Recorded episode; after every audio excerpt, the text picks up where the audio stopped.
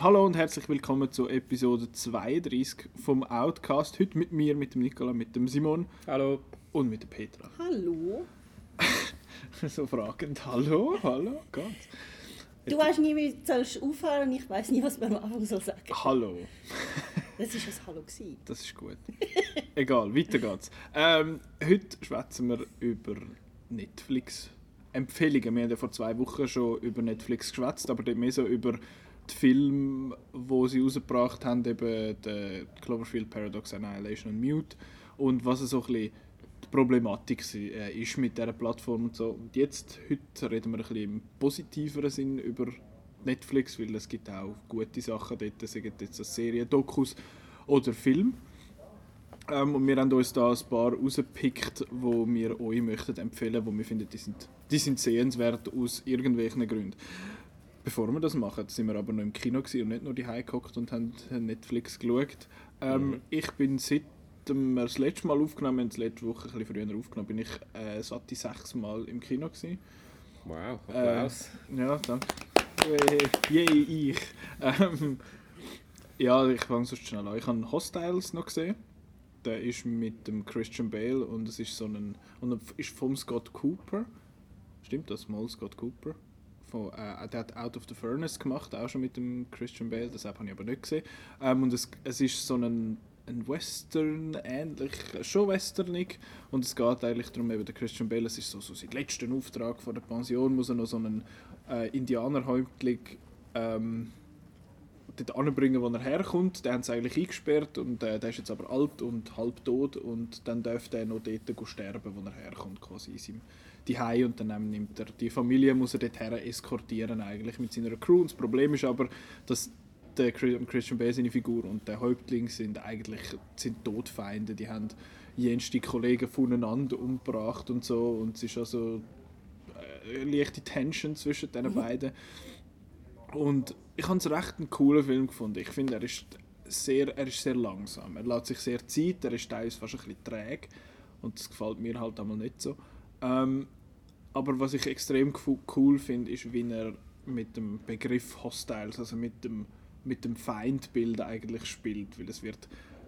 Es, es ist eigentlich so ein bisschen, hey, es ist nicht alles schwarz und weiß, es ist nicht einfach gut und böse und der Feind wird da ständig so ein bisschen umdefiniert.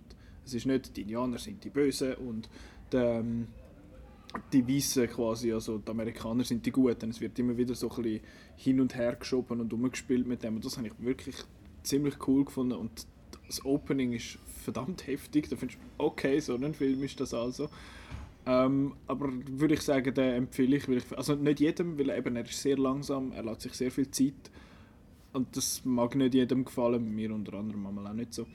Ähm, aber sonst finde ich, ist, ist Hostiles eigentlich ziemlich stark gewesen. Bevor ich jetzt da einfach äh, abratter, haben die eigentlich auch noch etwas gesehen. Du hast sicher noch ich zwei Sachen. zwei gesehen, die du auch gesehen hast. Die haben wir beide gesehen, sonst nur Sonst, die zwei? Äh, die zwei, ja. Gut. Du, Petra? Ich habe nicht gesehen. Schwach. Ähm, ich musste Season 2 von Jessica Jones schauen. Ja, fair enough. Das ist relevanter für, für die Episode heute. ähm, dann sage ich noch schnell, dass ich äh, den Star Wars bin schauen. Der erste. Also, ja, Star Wars, klingt noch gut. Kennst du, auch schon gehört. Ja. So ein kleiner Film, so kein Typ, oder? Ja, ja, der, der vom George Lucas. Ja, ja, äh, nein, das ist äh, natürlich der Star Wars A New Hope ist gelaufen im KKL in Luzern. Ähm, und dort geht es eigentlich mehr um Musik als um den Film selber. Es ist einfach, der Film läuft auch und vorne dran hat es aber das Orchester, wo der ganze, der ganze Soundtrack, also der ganze Score mitspielt und das ist einfach großartig, weil einerseits ist Star Wars ein toller Sound Track, ich vergesse, Soundtrack und Score ist nicht das gleiche, es ist ein super Score. Und ähm, der Film ist eigentlich auch noch gut, von dem her passt es ja noch. Äh, ich habe mich vorher bei euch zwei unbeliebt gemacht, weil ich gesagt habe, dass ich Jurassic Park einen besseren Film finde als der erste Star Wars. Ähm, das stimmt natürlich überhaupt nicht, einfach so. Ja, äh, auch ich darf mal falsch liegen. äh, aber ich habe eben letztes Jahr Jurassic Park gesehen und der, der ja, ich finde einfach besser, sorry. Hashtag sorry, not sorry. und ich, also ich kann das jedem empfehlen, wo, wo die Filme, die dort gespielt werden, äh, gut findet und mit, dem, mit der Musik etwas verbindet, unbedingt schauen. Es kostet relativ viel, es ist nicht ganz günstig. Wir haben jetzt 60 Stutz gezahlt. Aber es ist eigentlich halt einfach ein Konzert, wo der Film noch hinten dran läuft. Kann ich aber sehr empfehlen, unbedingt. Äh, sie zeigen im November noch Interstellar. Äh, so, dort mag ich mich zwar nicht wahnsinnig fest an den Score erinnern, muss das ich sagen. Hans Zimmer georgel, das ist schon Das ist halt, ziemlich, ja. ziemlich stark gewesen. Ziemliches Dominanzelement Mhm. im Film. Ich mag mich aber nicht mehr gross an Interstellar er erinnern. Ich bin jetzt nicht ein riesen Fan von Seven. Ähm, Wir haben ja heute ein anderes Thema, gell? genau. ähm, was habe ich? Ich bin Ready Player One nochmal schauen.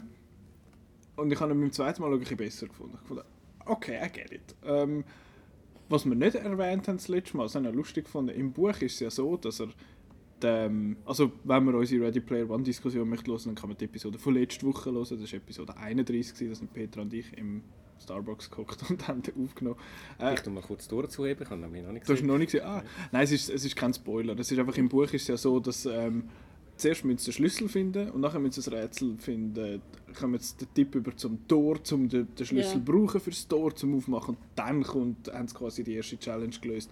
Und dann wieder der Schlüssel, Tor, Schlüssel, Tor. Und da haben sie jetzt einen Shortcut genommen und da ist einfach Schlüssel, Schlüssel, Schlüssel, ohne den Torteil. Das habe ich eigentlich noch spannend gefunden, aber das haben, hat man wahrscheinlich müssen machen, sonst wäre der Film sechs Stunden gegangen. Ja, die haben ja überall Abkürzungen gemacht. Was ja eigentlich auch okay ist. Ähm, und ich habe den aber im Arena gesehen, auf dem, in diesem super neuen Saal, im Saal 5, wo äh, keine Leinwand mehr ist, sondern so ein LED-Bildschirm, also einfach ein grosser Fernseher, so ein 10 auf 5 Meter grosser Fernseher.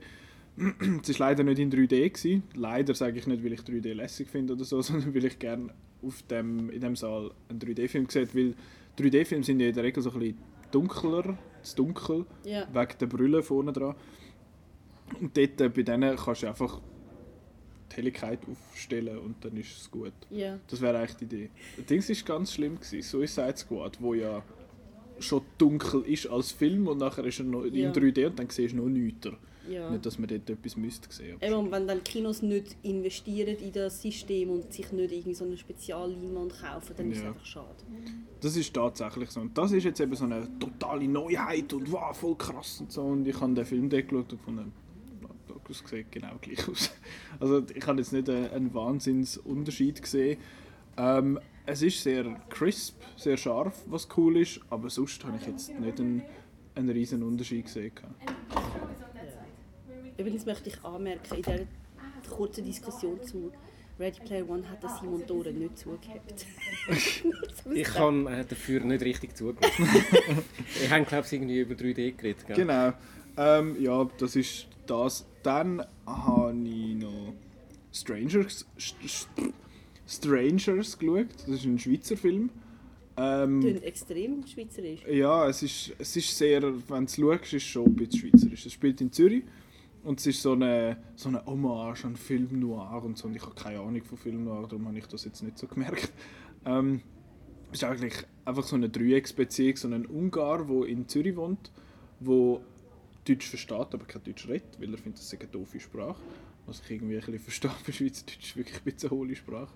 Ähm, es ist schon ein bisschen hohl, komm jetzt, schau mich nicht so schräg an.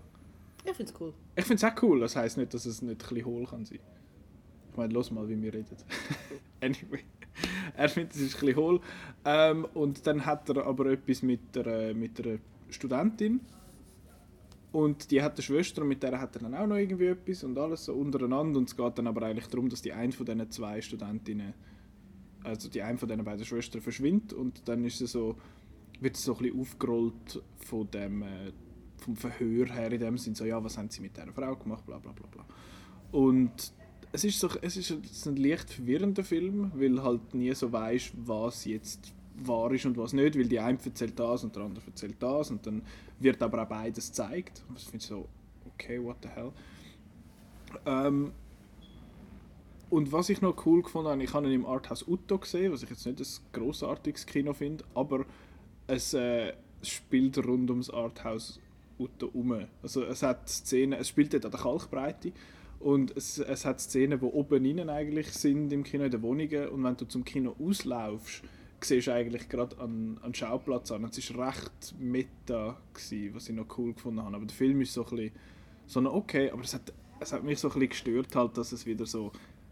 Wir haben, da- der Simon und ich haben das schon mal besprochen in einer früheren Episode von wegen Schweizer Film und schweizerdeutsche Dialog, wo halt einfach findest, so, so schwätzt man doch nicht. Weißt du, dann schwätzt sie einmal so, weißt du, wie so, wie, wie so komisch, so ein bisschen mit Schauspielern, weißt dass man es gut versteht. Es ist mega komisch, es hat so unnatürlich gewirkt. In der einen Szene ein bisschen schlimmer als in den anderen. Aber äh, es war eigentlich noch cool, gewesen, es ist so ein bisschen, es ist eben halt so ein, ein Film noir und äh, in unserem Review hat es glaube ich dreieinhalb Sterne gegeben. Da hat er gefunden, so ja, schon noch etwas. Und ich bin so ein bisschen auf dieser Linie. Das ist immerhin ein Film noir aus der Schweiz. Ich habe ihn nicht gesehen, ich habe mhm. keine Ahnung, aber ich finde das nur, nur durch schon mal, mal jetzt eine äh, wohltuende Abwechslung von all den ja, ich finde, das ist so ein relevanten Flüchtlingsdramen. Ohne etwas gegen Flüchtlingsdramen zu sagen, aber es ist halt mal ein etwas anderes, was sonst in der Schweiz so üblicherweise mhm. produziert wird. Das finde ich, äh, habe ich auch noch cool gefunden, aber er hat einmal auch so ein bisschen selber gemacht gewirkt. Es ist nicht jetzt ein riesen High Production Value, aber äh, das erwartet man auch nicht von so einem, von so einem Film wahrscheinlich, wo das Budget, ein sehr, sehr eingeschränktes Budget hat. Dann haben wir noch zwei Sachen gesehen, ich überlasse ja. dir mal das Wort, jetzt habe ich genug äh, geschnurrt. Darf ich ja, äh, ähm, was willst du zuerst? Darfst du auswählen? Quiet Place. Yes, reden wir über Quiet Place. Ich glaube, nicht am Dienstag. Ja, ähm, Quiet Place ist ein, sagen wir jetzt mal, Horrorfilm. Mhm. Äh, mit einem ganz einfachen Setting. Es sind Aliens auf der Erde, die ziemlich die Erde verwüstet haben und die Aliens die sehen nichts, aber hören wahnsinnig gut. Das heißt, solange man kein Geräusch von sich gibt, ist alles okay. Und sobald man Geräusch macht, dann können einem die Aliens fressen. eigentlich, nur schon die Prämisse ist eigentlich, ich denke so, ist cool, coole Idee, muss im Film schauen. Und dann, ja, dann steht halt eine Familie, die jetzt da auf so einer abgelegenen Farm sich da versteckt von den Aliens und sich so ein bisschen eingespielt hat, alles ganz ruhig und pssst und kein ja, nichts. Und, und ja, wie es dann halt ist, gibt es dann doch ein paar Probleme. Das eine Problem ist, sie ist schwanger. Und äh, da muss man sich ja, muss man nicht lange überlegen, warum das ein Problem ist. äh, ja, wenn dann das Kind da ist, könnte das dann unter Umständen ein bisschen gefährlich werden. Ja, und viel mehr muss man nicht sagen zu dem Film, also zu, zum Inhalt. Mhm. Äh, zu der Umsetzung. Es ist ein, ist ein cooler Film, ist ja so ein, bisschen ein, ja, hat auch sehr gute Reviews bekommen. Ja. Ich habe ihn auch, ich habe ihn auch gut gefunden. Ich bin ein bisschen, ich habe zum Teil das Gefühl, man hätte noch ein bisschen mehr daraus machen können, hätte noch ein bisschen mehr mit den Zuschauern können spielen und noch so ein bisschen mehr so ein bisschen das, äh, das, das Ruhige und dann das, das, das, man darf nichts sagen und dass das noch ein bisschen mehr raus soll ich sagen, rausarbeiten, tönt so ja. blöd, aber... Äh, Dass man so ein bisschen noch mehr ins Extreme Noch ein bisschen mehr auf die Folter spannen. Mhm. Aber trotzdem äh, äh, ist, ist ein cooler Film, eben nur schon von der Prämisse her und auch jetzt auch, dass, dass man es nicht, da nicht übertreibt, auch angenehm. Kurz und mhm. irgendwann ist, hat äh, ein relativ abruptes, aber cooles Ende, mhm. wo, wo ich eigentlich dann sehr gut gefunden habe. Ja, das auch gefallen. Cooler Film gewesen. Ja, es geht mir ähnlich. Ich habe auch, es hat so, eben, es spielt extrem mit mit Ruhe, in dem Sinne mit Stille. Und es, das ist also ein Stilmittel halt, dass er sehr viel mit dem spielt und halt alles ruhig und so. Und ich finde, ich hätte es noch cool gefunden, wenn man ein bisschen mehr mit dem Gegenteil gespielt hätte, dass man quasi noch mehr mit lauten Sachen gespielt hätte eigentlich, anstatt nur mit Stille. Aber ich, okay, das ist das Konzept. Still verstehe ich, aber äh, es hat noch, ich finde, es hat noch ein paar Sachen gegeben, wo man mehr hätte können machen damit, wie du sagst. Aber eben, ich finde, es hat extrem spannende Szenen äh, in dem Film und ich finde, es ist auch eigentlich noch, ich finde es schön, es ist eigentlich äh, ein globales Problem, aber es, es spielt sich in so einem minimalen Rahmen ab und das habe ich eigentlich noch cool gefunden, dass es nicht so eine Mini-Spoiler, dass es nicht so eine Szene gibt, wo er irgendwie auf einen Wissenschaftler trifft und dann heißt ja, wir haben herausgefunden, komm mal zu mir ins Labor. Und ja. so, dass so scheiße halt alles nicht vorkommt. Halt. Genau, das ja, du musst einfach... eigentlich gar nicht mehr wissen. Es sind Nein, Aliens es und egal. die hören dich und da, da hast du deine genau. Story und, und, dann kannst du dich ganz auf die genau. Protagonisten so ist es. Und das habe ich, habe ich sehr geschätzt, dass man das bei dem, in diesem kleinen Rahmen belassen hat und nicht irgendwie noch eben wie du sagst, hat übererklären oder so. Das habe ich, das ich recht cool gefunden. Das, ich habe auch gefunden, es ist auch noch ein cooler, cooler Film, halt, weil es geht eben nur um die, es geht um eine Familie auch und so ein das sagt der John Krasinski selber, der Regie geführt hat, mitgeschrieben hat und Hauptdarsteller war, dass es so ein bisschen, ja, was machst du als Eltern alles für deine Kinder, quasi, wie weit würdest du gehen, um deine Kinder retten oder sie beschützen und das habe ich eigentlich auch noch schön gefunden, vor allem, weil ja der John Krasinski und Emily Blunt, die die Hauptdarsteller sind, also Mhm. die Eltern ja im echten Leben auch geheiratet sind und zusammen Kinder haben. Von dem her, ja, finde ich auch. Ich, also ich, äh, ich würde empfehlen, ich, ich, ich sage das sehr, sehr selten, aber ich finde, das ist noch ein schwieriger Film, zum im Kino zu schauen. Weil ich habe den im, äh, im Riffraff gesehen und in dem Saal hat es irgendeine Lüftung oder etwas gehabt, wo immer so immer so ganz wenig Geräusch gemacht hat. Und der Film ist sehr oft still. Es hat kein Geräusch oder praktisch kein und das lenkt enorm ab. Und jedes Geräusch, wo irgendjemand aus dem Publikum macht, lenkt ab. Jedes Geraschel, jedes sich neu im Sitz Also, ausrichten ja, es und ist alles. wirklich noch spannend. Man hört dann, ich habe zwischendurch einen gehört schnaufen. Mhm. Wenn, äh, und dann, wenn nicht mehr so bewusst war, hey, der schnauft, der schnauft so laut. Genau. Und sonst normalerweise im Kino ist das kaum ein Problem, dass man einen, Genau, das weil Schnaufen von selten- einem stört. selten ein Film so still ist. Und darum fände ich fast wahrscheinlich ist das am gescheitsten, wenn du entweder ganz allein im Kino siehst, was die Chancen sind relativ klein, oder du schaust es wirklich allein die Heime mit Kopfhörer. Dann bist, hast du wahrscheinlich die purste Erfahrung, das purste Erlebnis, sage ich jetzt mal. Aber äh, ich finde trotzdem, dass man den im, im Kino schauen kann. Den kann man auch notfalls sogar auf Deutsch schauen, weil gesprochene Sätze zu wenig. Ähm, sonst Sprache ist anders gelöst, sagen wir mal. Aber äh, ich finde, also ich würde empfehlen, ich habe den echt cool gefunden. Mhm. Ist jetzt nicht gerade Wäre es- gedaut, aber... Wir hätten jetzt super Überleitung gehabt zu Netflix, von wegen die Heim schauen. Wir haben dummerweise nochmal einen gesehen. Ja, ups. Death of Stalin. Yes. Tod vom Stalin. Ja, äh, der Titel sagt eigentlich schon, um was es geht. Der Stalin, äh, sowjetischer Diktator, ist in, in den 50er Jahren äh, stirbt.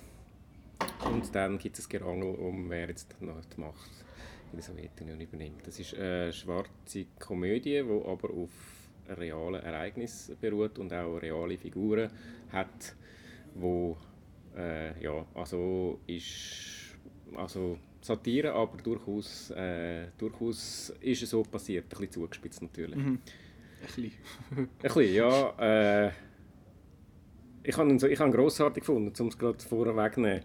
Äh, er ist jetzt... Er ist jetzt... Ja, er ist eben schwarzhumorig, es hat ein paar äh, absurd komische Szenen.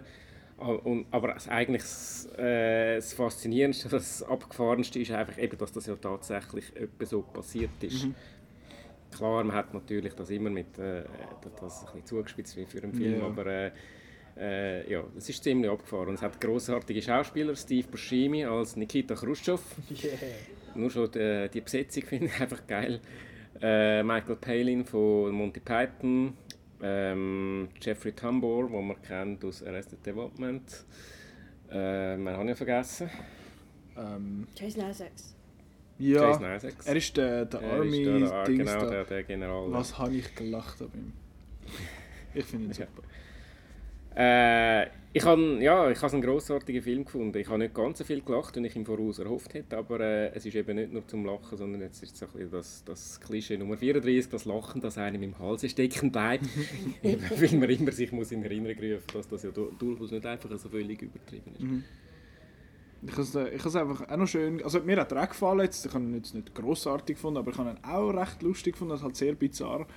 Ähm, aber ich finde es noch cool, wie der Film das ausbalanciert, so dass das völlige Vollidioten sind, scheint und aber auch wahnsinnig brutal, dass die da völlig skrupellos, was weiß ich, wie viele tausend Leute äh, umnieten lassen haben, haben es nicht, es wird nicht einfach so, haha, die haben da noch ein paar Leute umgebracht oder so, es ist äh, Es recht, irgendwelche, ja, irgendwelche brutalen Clowns.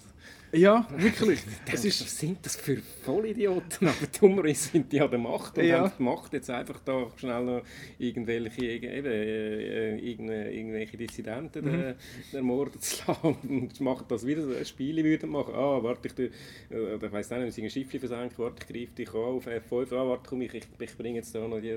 Das ist einfach, und, und eben, das ist, das ist so, ab, so, absurd lustig und, eben, also eben sehr, sehr schwarz, also allzu feinfühlig sollte Mhm. man nicht sein, wenn man den Film schaut, aber äh, ja, ich habe es cool gefunden. Und es ist auch, äh, gefunden.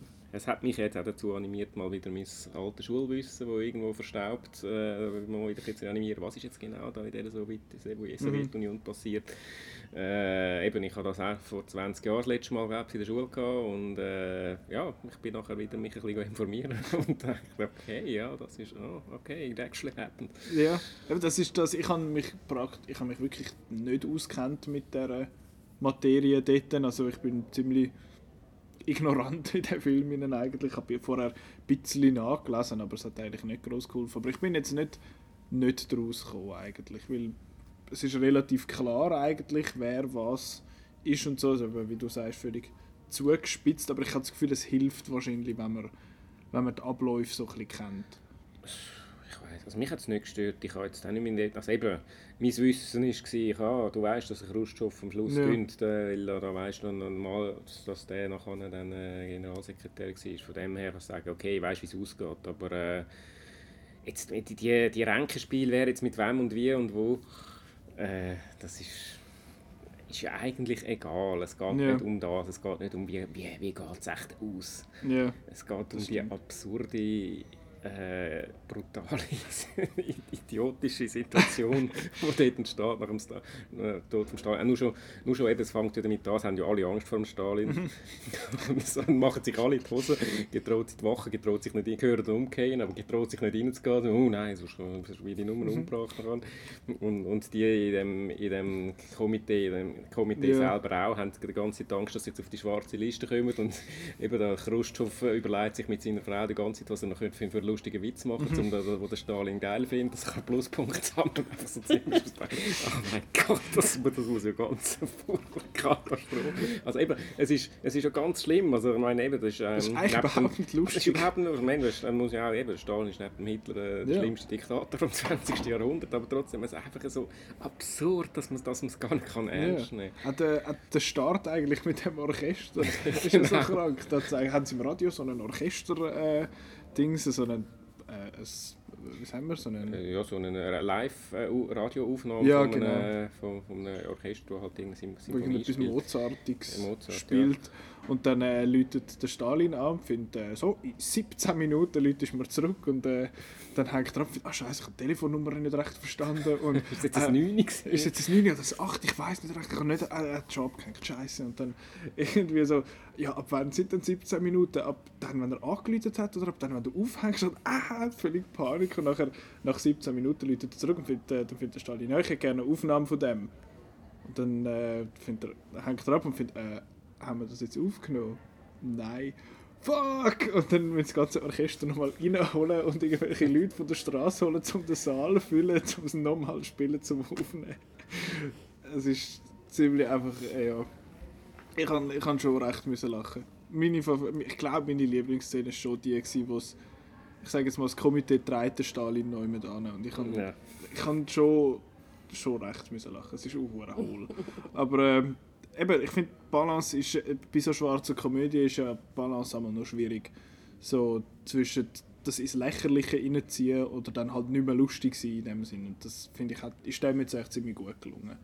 Finde ich auch, ja. Eben, und grossartige Schauspieler, grossartige mhm. Dialog, also hat Spass gemacht. Finde ich auch. Du, Petra, findest du auch? ja, ich habe eigentlich schon noch vor dem anzuschauen, aber da habe ich gar keine Zeit gehabt. Du hast nämlich Jessica Jones Season 2 ja. müssen schauen. Apropos Jessica Jones. Yeah. Ah. Wir haben eigentlich über Netflix reden. Genau. Also falls wir jetzt äh, die ersten 25 Minuten, ja, man, hätte, man kann das auch über, man hätte jetzt das auch können überspringen, aber jetzt ist eh schon spät. Ähm, Netflix. Sachen. ähm, weil jetzt Petra so nicht hat können schwätzen, übergebe ich dir zuerst mal das Wort. Einfach, wir können jetzt einfach mal so in die Runde raus empfehlen eigentlich. Ich würde sagen, wir fangen mal bei den Serien an. Ja, also ich kann ich muss sagen, von Netflix bis jetzt eigentlich fast nur Serien gesehen, weil ich schaue nicht so viel so Netflix-Filme, aber Serien ähm, habe ich, ich habe sogar aufgeschrieben. Uhu. Also Stranger Things haben wir schon besprochen, darum haben wir gefunden, wir lassen das heute weg. genau, das kann man auch schauen. Eine Empfehlung. Episode 11 kann man nachhören. Genau, dann, ich habe noch gesehen Dark. Ich denke, da reden wir nachher noch schnell äh, Ich sage einfach schnell, was ich, mhm. was ich gesehen habe. Ich gesehen Dark und ähm, fast alles von der Marvel-Serie. Ähm, ich, kann, ich kann mal schnell aufzählen, was es da alles gibt. Mhm. Also es gibt ähm, Daredevil zwei Seasons, Jessica Jones zwei Seasons, Luke Cage, Iron Fist, The Defenders und The Defenders und The Punisher und ich habe alles gesehen außer The Punisher. Mhm. Und dort kann ich dann noch ein bisschen mitschwätzen, weil ich habe auch die ein oder andere gesehen. Ich habe äh, Jessica Jones die erste Season gesehen, beide Daredevils, äh, die Hälfte von Luke Cage und The Defenders, die habe ich geschaut. Iron Und Fist bist, und bist du rausgekommen mit den Defenders ohne Iron Fist? Ja, ja, ich habe vorher so eine Zusammenfassung geschaut. Mich hat einfach der Danny Rand genervt. Äh, aber ja, müsste eigentlich ein Asiat sein, aber es ist ja der Finn Jones. Ist voll Nein, es ist kein Asiat. Nicht? Es ist ein Weißer. Schon. Das ist eben das Problem, dass dann auch die Fans gefunden haben, ja, man ma- soll daraus einen Asiat machen. Und ich Ach habe eben so. das Gefühl, wenn man das, wenn man das macht, dann funktioniert es gar nicht mehr. Es ist dann einfach ein, eine andere Dynamik da. Es geht darum, dass es ein reicher, weißer, blonder Typ ist. Und eigentlich keine Ahnung hat von gar nichts. Dann gut. Ähm, ja, Ja. das ist das, was ähm, du siehst. Also wir, ich, ich habe das Gefühl, die Marvel-Sachen werden wir so ein bisschen Ja. zusammenfassen. Aber ihr könnt sonst gerne mal mit Dark anfangen. ja, das ist die erste, bis jetzt wahrscheinlich auch einzige deutsche Netflix-Serie. Ähm, Äh, bringst du die Story an? ja, ich tue jetzt sehr stark zusammenfassen. Also, es ist eigentlich. Ich muss aufpassen, dass ich nicht spoilere, aber ich glaube, äh, wir haben es vorher noch diskutiert, äh, es ist kein Spoiler, wenn man sagt, es geht irgendwie um Zeitreisen. Das spielt in einer fiktiven deutschen Kleinstadt, wo ein Atomkraftwerk in der Nähe hat. Und ähm, da, gibt's ein, da sind ein paar junge Leute verschwunden. In der Gegenwart, 2017, sind ein paar junge Teenager verschwunden. Und ein weiterer Teenager verschwindet und der, der das erfahrt man, glaube ich, in der ersten Folge. Darum sage ich das jetzt gerade, der, äh, der äh, katapultiert es irgendwann in die Vergangenheit. Habe ich etwas vergessen? Also eben, es, es ist relativ schwierig, das jetzt äh, zu erzählen, was alles. Es, es, es verstrickt sich dann so ein bisschen, äh, die, die Vergangenheit und Gegenwart und äh, es gibt dann irgendwann im Verlauf von der, von der Serie noch eine weitere Zeitebene. Ich sage jetzt nicht, was für eine. Ähm, also die zwei Zeitebenen, die wir jetzt äh, haben, ist Gegenwart und 1986 ist da die Vergangenheit, also auch 80er Jahre. Und äh, 1986 ganz zufälligerweise das Jahr von Tschernobyl, oder auch nicht so zufälligerweise, jedenfalls, ja. Ähm, was könnte man noch sagen, ohne jetzt gerade alles zu verraten? Also eben, es, äh, es verstrickt sich dann alles irgendwie miteinander. Glaub, Alles ist verbunden, heisst es eigentlich die ganze Zeit. Das ist so der, der Leitspruch von der... Genau, ich glaube, man hat jetzt schon gehört, dass das Problem ist, man kann irgendwie nur schwer sagen, um was es geht, weil es hat einfach extrem viele Figuren. Ich habe irgendwo mal Mhm. gelesen, es sagen über 40. Wirklich, also nicht, nicht so irgendwie Leute, die nebendurch laufen, sondern es sind wirklich so Figuren, die wo, wo eigentlich noch wichtig sind. Und dann gibt es vor allem irgendwie zwei oder drei Versionen, weil sie verschiedene Zeitebenen Genau, spielt. ja, das kommt ja dann Und ich habe es wirklich zum Teil schwierig gefunden, überhaupt zu wissen, wer ist jetzt wer. Also ich habe zum Ja, Teil also man, hat, man braucht ja ein paar Folgen nur zum mal zu und okay, die Familie, der ist der Vater von dem und der ist mit der zusammen und hat da den Sohn und eben und dann ist der Sohn in die Vergangenheit gereist und ist jetzt älter und gibt es jetzt auch wieder und dann ist da nochmal einer und äh, Genau. und, aber es ist dann auch so ein bisschen wie Puzzlespiele gewesen, so, und so ein bisschen, ah, jetzt, ah, das ist glaube dem, ah, ah, da hätte ich vorher, ah, das hat man vorher glaube ich schon gesehen, die, die dort mal miteinander geredet haben. Ja, es ist ein bisschen verwirrend. Genau, am besten macht man sich am Anfang so irgendwie einen Stammbaum Genau. und fängt so an zu verbinden und sich die Namen aufschreiben. Es ist wirklich also ein bisschen happig, so dass ich das alles merke. Ich habe irgendwie irgendwann angefangen, immer wieder so IMDb für wer ist jetzt das, wer ist jetzt das und so. Aber es ist, es ist sehr spannend, weil es ist so ein, ich habe mal gelesen, das beschrieben als ähm, Scan Scandinavian Noir, wo es nicht skandinavisch ist, aber ich glaube, die beiden Showrunner, die das so erfunden haben, die kommen entweder aus Skandinavien oder sind irgendwie verbunden mit Skandinavien. Also es ist auch vom Namen her so ein bisschen, ähm, die Andeutung, dass es da ist. Und die Figuren haben auch zum Teil so ein bisschen nordisch tönende Namen. Und es ist auch, ich finde, von der Ästhetik und von der Musik her und so, es wirkt wie etwas, das vielleicht aus Dänemark würde kommen. Mhm. Also ich finde, ich finde, es ist auch sehr schön gedreht, also die Bilder sind schön, es, ist regnet schön. immer. Von der, von der Stimmung, wirklich so die düstere Stimmung. Es ist wirklich einfach so eine, äh, so eine richtige, richtige äh, deutsche Kleinstadt-Mief irgendwo im Seich. einfach Genau, so, und es äh, ist, es ist wirklich also so, so, so ein düstere Stimmung. Also ich finde, der Titel Dark passt eigentlich sehr Mhm. gut. Ähm, und, und es ist auch so, also ich glaube, das ist, das ist auch so ein typisch so die Kleinstadtgeschichte, dass, dass dann so die, die kleinen Intrigen so irgendwie, wie, wie die Leute gegeneinander irgendwie intrigieren und dann irgendwie weiß man gar nicht, wer macht jetzt was, wieso. Also es ist, ich finde, es ist eine sehr spannende Serie zum Schauen. Ähm, aber eben, man muss, man muss wirklich anhocken und, und, und genau aufpassen, weil man, weil man sonst, also es ist nicht etwas, wo man einfach so nebendurch kann schauen und dann irgendwie noch was irgendwie auf dem Handy irgendwie töckeln und so, das geht voll nicht. Ja, man muss aufmerksam sein, ja. Und eben, es, es verstrickt sich immer mehr gegen den Schluss. Ja, so ein bisschen am, wie, wie, hast du wie hast du dann den Schluss gefunden? Ähm, also meinst du jetzt die letzte Szene so, oder einfach... Ja, oder sagen wir die letzte Folge. Also ich, ich habe es gut gefunden, ich, find, ich bin auch gespannt auf die zweite Season, es gibt ja eine. Mhm. Also ich, ich finde... Also ich, ich, ich glaube, ich habe also ich hab das so gelesen, dass recht viele Leute haben am Schluss wie gefunden, ja, jetzt habe ich eigentlich genug. Aber ich habe eigentlich schon gefunden, okay, ich bin gespannt darauf, wie es weitergeht. Und, und es, es ist auch so, es hat so Figuren, wo du fieberst mit ihnen mit, aber zum Teil findest du auch, wieso machst du jetzt das? Nein, mach das nicht. Also es ist so, Mhm. ist dann so sehr, ähm, wie soll ich sagen, so zwiespältig gegenüber den Figuren, weil es, sind auch, es hat auch nicht wirklich so den super Sympathieträger dazwischen. Also vielleicht noch am ehesten der Äh, Jung. Jonas. äh, Genau, der ist so ein bisschen der, Das ist so ein bisschen der, der wo man, wo man recht früh kennenlernt. dem, wo man hilft, dann eigentlich. Genau. Und, und es hat andere Figuren, wo du zuerst findest, ja, das ist eigentlich so eine Hauptfigur und dann machen sie einfach irgendwas völlig Schlimmes eigentlich. Und findest, nein, wieso, wieso machst du jetzt das? Und es ist, also mich hat es recht reingezogen und ich habe gefunden, so, so die Kombination aus Schauspieler und Inszenierung und Atmosphäre und Story, mich hat es recht gepackt. Also mich auch. Ich habe es super gefunden. Eben jetzt die, die letzte Folge, irgendwie, mir ist dort auch gerade ein bisschen too much gewesen. Ich dachte, oh mein, ja.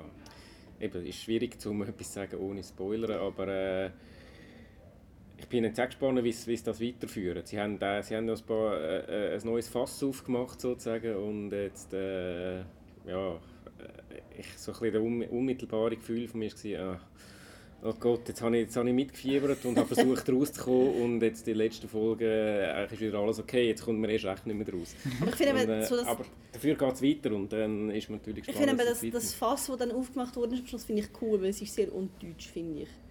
Das, das ja, ja, was, Also, ich können kann- wir jetzt so diskutieren, was ist Deutsch und was ist Undeutsch, aber äh, ja, es ist ja generell nicht so eine... Ich, ich finde es sowieso cool, wenn, wenn, wenn so deutsche Serien auch mal wirklich so sich wirklich im Genre widmet, weil, weil irgendwie Genre hat im deutschen Fernsehen nicht wirklich irgendwie eine Tradition. Also es ist irgendwie, was gibt's so Science Fiction, Fantasy im, im, im Fernsehen, was gibt es da? Also nicht viel, so wie in House of Anubis und das ist ein Remake. Also, also ich, Ja, ich habe dem ich habe Sinne, wirklich gefunden, es ist, es ist mal ein neuer Blick ähm, auf, auf so Geschichte, also so, so wie soll man sagen, ähm, so Themen wie Zeitreise mal aus dem deutschen Im deutschen Ecke. Kontext. Genau. Ähm, noch schnell, es, es ist etwa so ein bisschen mit Stranger Things verglichen worden. Ihr findet das nicht so gerechtfertigt? Ist das, also die wenigsten, glaube ich, die die Serie geschaut haben, finden das recht gerechtfertigt. Noch kurz. Ich habe ich hab die erste äh, Staffel von Stranger Things gesehen, die zweite leider noch nicht. Aber ähm, äh, ja, äh, in der ersten Folge habe ich schon, schon gerade so ein bisschen gedacht, oh, Stranger Things, Stranger Things auf Deutsch. Aber äh, je länger, je, äh, je Je länger die weniger. Serie gegangen ist, desto weniger. Es hat, okay, er spielt halt auch zum Teil in den 80er Jahren und er hat so ein bisschen das 80er-Ding. Und hat das Kind, das halt- verschwindet. Es hat das Ja. Kind, das Aber- verschwindet und dann haben sie auch zum Teil so 80 Grad, das äh, Raider und Twix machen es äh, so einen Running Gag die ganze Zeit. Das ist auch so ein bisschen die, die 80er-Nostalgie, die vielleicht ein bisschen aufpoppt, aber äh, sonst finde ich, hat jetzt, jetzt nicht wahnsinnig viel miteinander zu tun. Außer Also- halt einfach das, das, das Setting, so ein bisschen, die, die Ausgangslage, die ist vergleichbar. Ja, also ich, ich finde der Unterschied ist einfach, weil bei Stranger Things geht es ganz fest um Freundschaft und es geht um, um die Anfangs-Teen-Kinder und in, bei Dark sind die Leute älter schon mal und es, es, es, hat eigentlich, es geht nicht um Freundschaft und es geht auch nicht um so die schöne Version von Nostalgie, sondern es geht das wirklich ist es ist eine kalte Welt und irgendwie, es hat eigentlich keine richtige Freundschaft. Also es hat schon Leute, die befreundet sind, aber die fallen sich dann gleich auch in den Rücken und es ist irgendwie so auch sozial eine ganz kalte Welt und es ist eine völlig andere Atmosphäre als bei Stranger Things, wo die Leute ja recht Mhm. zusammen, zusammenhaben Es und ist so gerne bisschen, haben. in dem Fall ist Stranger Things so ein bisschen kindlicher im Vergleich zu Dark. Ja, also ich würde sagen emotional Kindlich schon. Also es hat, hat. Monster und so, was es bei Dark nicht hat, aber, aber ich finde, es ist schon, ähm, Stranger Things ist, ist so ein bisschen von, von der Alters, also was die Figuren anbelangt und, und also wa- was sie sind, um, ja, wie, wie es emotional geht, das ist viel jünger oder vielleicht auch ein bisschen breiter und bei Dark ist es schon so, es richtet sich an Erwachsene, würde ich sagen. Ja, ich kann sagen, irgendwie bei Stranger Things kannst du sagen, wohl schlimme Sachen und Monster und so, aber es ist irgendwie, die Welt ist gut und Ja. bei äh, Dark ist die Welt einfach scheiße. so wenn man das auf einen Ding Okay. reduziert. Genau, schön Das ist gesagt. doch gut. Ja, muss ich auch mal noch schauen. Irgendwann habe ich mir auch mal noch vorgenommen, es sind ja glaube ich 10 Folgen an jeder Stunde. Ja. Meinte ich in der ersten Staffel, die zweite Staffel ist wie erwähnt bestätigt. Ähm, machen wir noch schnell die Marvel-Sachen. Schnell, hoffentlich Ja. schnell. Also das Dann sind mache ich ein bisschen Pause, ich habe nämlich nichts gesehen. Ja, das ist, äh, das, ich finde ich find auch nicht, dass alle empfehlenswert sind, muss ich äh, ehrlich sagen. Ich habe äh, angefangen mit der Daredevil. Season 1 ist ja die erste, die Ja. rausgekommen ist. Irgendwie im 2013, glaube ich, oder 14. So um das herum. Habe ich gemeint. Ich weiß es 14 gar nicht, ich glaube sogar. später. Ähm, und ich habe das jetzt mal eigentlich noch, noch einen cool, vor allem eigentlich einen coolen Kontrast gefunden zu den, zu den Marvel-Filmen, weil das ist ja so, die Marvel, die MCU-Filme sind ja so ein bisschen, PG-13. ja, so ein bisschen Kaugummi-Superhelden-Sachen und das ist auch lässig, aber die Marvel-Serien auf Netflix sind sehr viel düsterer und sehr viel mehr für Erwachsene. Es hat auch sehr brutale Ja. Szenen drin und so und darum habe ich das eigentlich noch einen coolen Kontrast gefunden und äh, Daredevil Season 1 ist eigentlich eben die Geschichte vom, ah fuck, wie heißt der? Matt Murdock. Matt Murdock, genau, der Charlie Cox ist der Darsteller von Matt Murdock und der ist blind ist und der hat äh, ein Anwaltsbüro und in der Nacht ist er aber, also äh, Anwalt bei Tag und äh, Rächer. Rächer, äh, Vigilante by Night quasi. Und ich habe das, das App finde ich, die ist, die ist wirklich cool. Die ist vor allem auch sehr, vom Style her habe ich die sehr cool gefunden. Ich finde eh, die ganzen Marvel-Filme sind vom Style her sehr gut auseinanderzuhalten und es ist nicht einfach das Gleiche, wie zum Beispiel bei dem MCU-Film.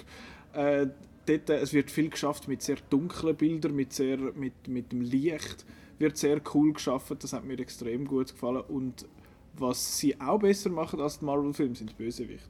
Ja, Weil äh, im ersten, im Daredevil Season 1 haben wir den Wilson Fisk gespielt von Vincent äh, D'Onofrio, den ich wirklich super gefunden habe, weil er halt weil in einer Serie hast du natürlich auch mehr Zeit, um die äh, Figuren aufzusetzen und so und das ist nicht einfach, ah, er ist der böse Kingpin, der Mafia-Boss, whatever, sondern er ist, er ist eigentlich nur ein Mann, der nach Liebe sucht in dem Sinn, aber halt auch noch brutal unterwegs ist. Ja. blöd gesagt. Ähm, das habe ich sehr cool gefunden. Die zweite Staffel ist, habe ich auch gut gefunden.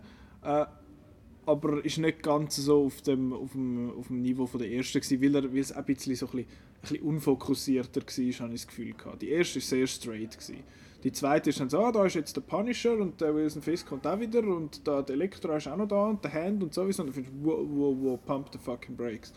Ähm, darum habe ich die zweite nicht mehr ganz so stark gefunden, aber gleich auch immer noch sehr sehenswert.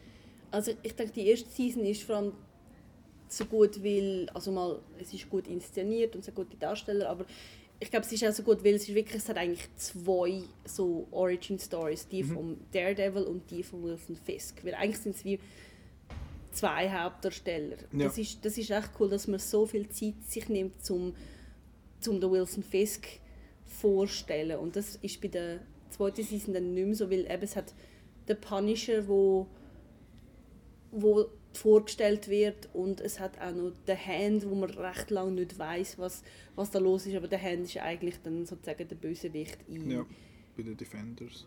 und ja, beim, Und beim beim, Iron beim Fist. Iron Fist und äh, Iron Fist, Iron Fist und bei den Defenders und Elektra und es ist dann einfach ein bisschen viel und man weiß vor allem mit, dem, mit der Hand, also so die äh,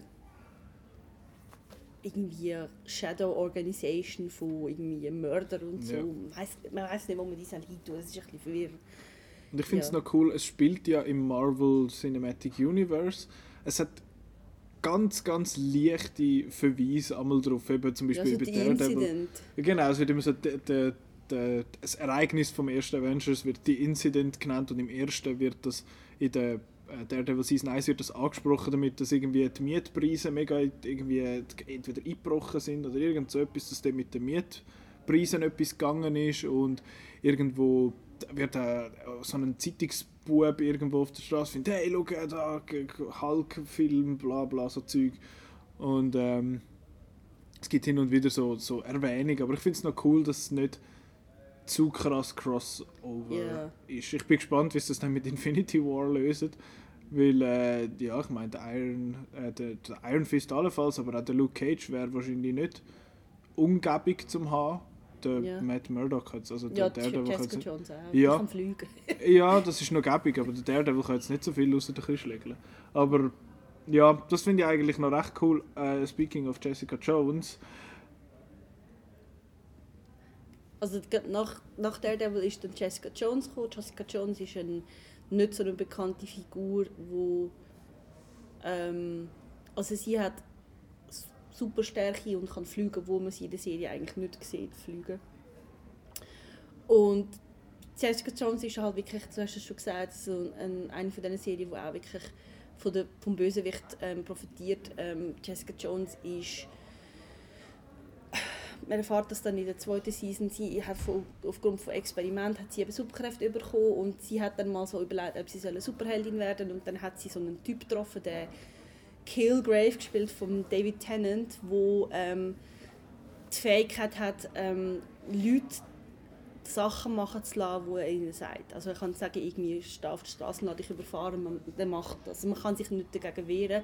Und was der, verdammt brillant ja, und es ist wirklich ein unglaublich unheimlicher Bösewicht. Also das ist, der kommt auch erst in der dritten Folge vor, aber man hat schon vorher so ein, so ein bedrohliches Gefühl, so, oh nein, der, jetzt kommt er dann und so. Und es ist wirklich unglaublich gruselig, wie der ist, weil er einfach wirklich,